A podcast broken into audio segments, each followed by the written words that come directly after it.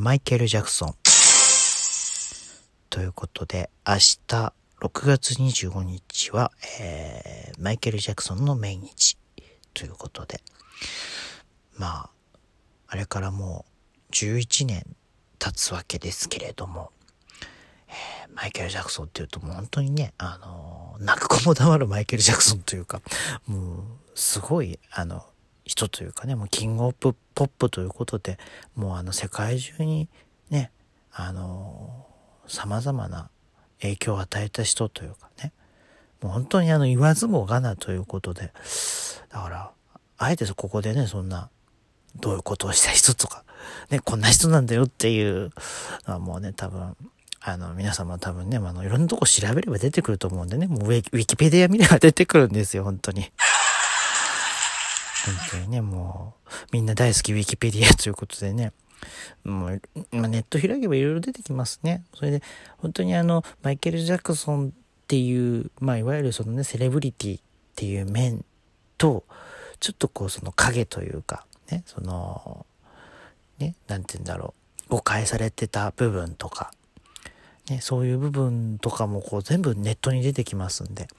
まあ、そこはちょっとここであえて触れないと。多分他の方もやると思うんであれなんですけれども、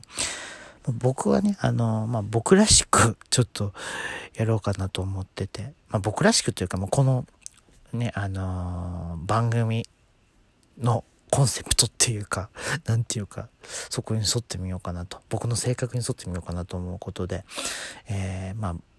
僕が好きな、えー、マイケル・ジャクソンの曲について、を、まあ、お話ししようかなと思います。まあ、いろんな曲ありますよね。うん、もう大ヒット曲いっぱいありますし、あの、亡くなってからも、あの、ね、生前の曲をこう、なんて言うんだろう、アレンジして出したりとかっていうことをやっておりますけれども、まあ、あの僕が初めてマイケル・ジャクソンを CD で買ったっていうのが、あの、ベストアルバムだったんですよね。で、まあもちろん、それが、あの、当時僕ね、大阪にまあ大学時代住んでて、大阪のそのララジオ聞いてたんですよ。で、あの、何気にそれがあのマイケル・ジャクソン特集っていうことで、えー、FM802 ですね。それを聞いてて、そしたら、まあそ、あのー、そこにこう、もうたまたま本当に興味本位で、あのー、メッセージを送ったんですよ。まあ、そのマイケル・ジャクソンの、あの、ヒット曲、ね、カウン,、まあ、カウントダウンしていくと、リクエストでね。でマイケル・ジャクソンのベスト10は、ベスト3は何だろうみたいな感じでやってって、で、1位が まあ、あの、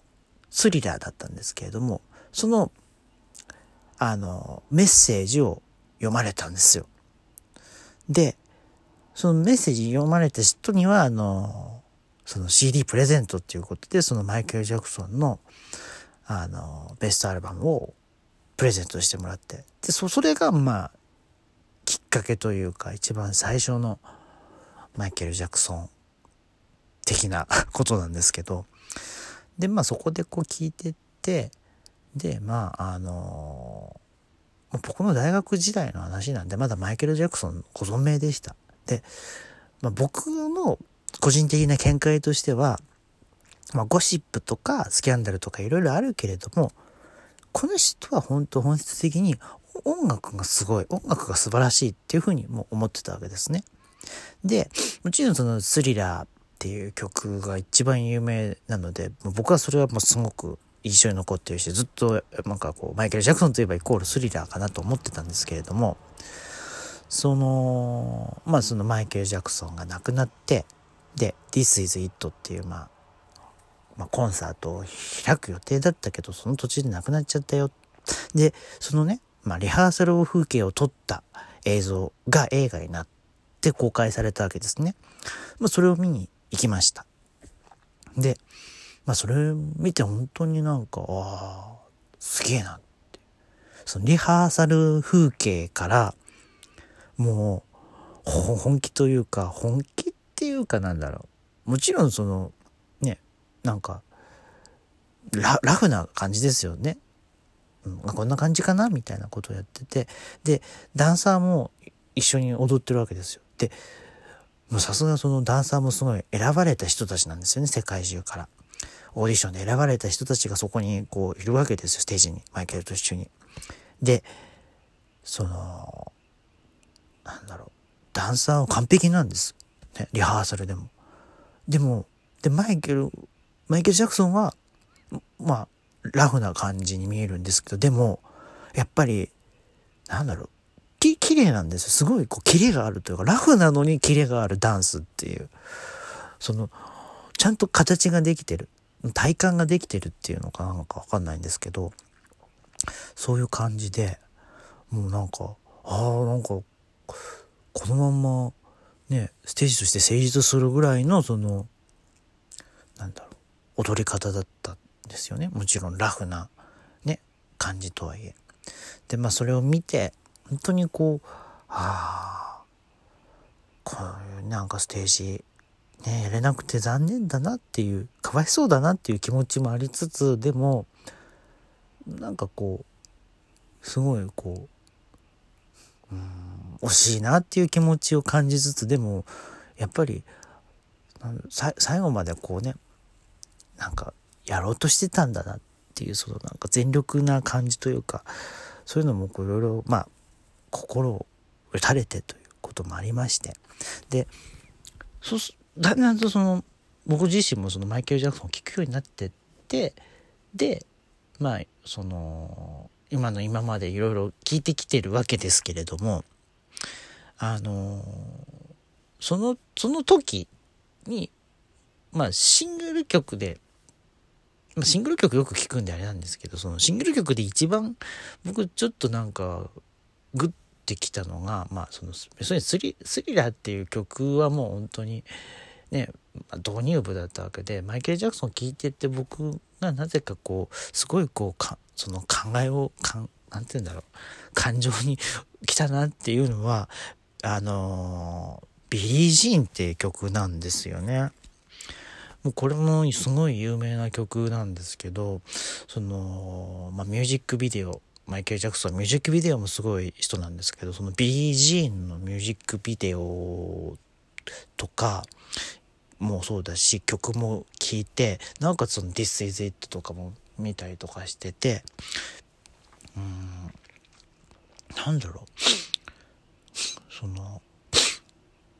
なそのマイケルのその本当に全盛期のね、80年代のその本当にスマッシュヒットを飛ばしてた時代ってすごくどの曲も隙がなくて完璧なんですよね。で、僕その中でもビリー・ジーンっていう曲は、なんかその哀哀愁を感じたんですよね。うん。その当時絶頂だったマイケル・ジャクソンが、その、なんなんとか影を感じたというかすごくこううんなんなんていうのねそのスリラーと対比をなす曲という雰囲気というかそのねスリラーって本当にもう多分もう見せるために作っている曲だと僕は思うんですよね。そのダンスも含めて映像も含めて。トータルでその評価される曲だと思って。でもビリー・シンっていう曲はそのななんて言うんだろう。こう本当になんか聞いててそのね英語だから本当に意味意味も本当に分かんないしでもメロディーを聞いてすごくこうなんか哀愁を感じてしまってすごいこう寂しい感じというか孤独な感じっていうものをそこのマイケルの歌声とか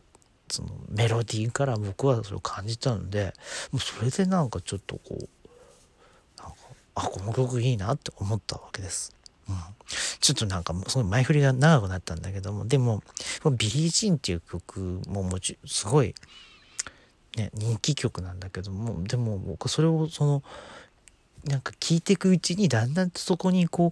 うねマイケル・ジャクソンっていう人の孤独感とかねそのなんか